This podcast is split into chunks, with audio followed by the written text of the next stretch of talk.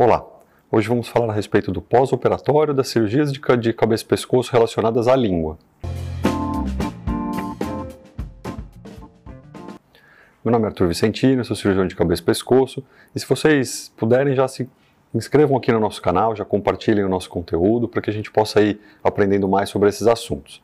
Quando a gente fala a respeito do pós-operatório de cirurgias de tumores de língua, claro que isso depende muito de vários aspectos. Por exemplo, se o paciente precisou fazer é, uso de traqueostomia, uso de sonda nasointeral, se foi feita alguma reconstrução, algum outro processo nesse sentido.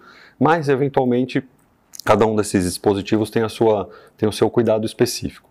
Quando a gente fala a respeito, basicamente, das cirurgias de, de, tumores de língua, né, o que a gente precisa se preocupar é com a cavidade oral em si. Então, se o paciente não tem, é, por exemplo, uma mobilidade muito importante da língua, tem que tomar bastante cuidado para não ficar falando muito, né, para evitar grandes movimentos dessa região.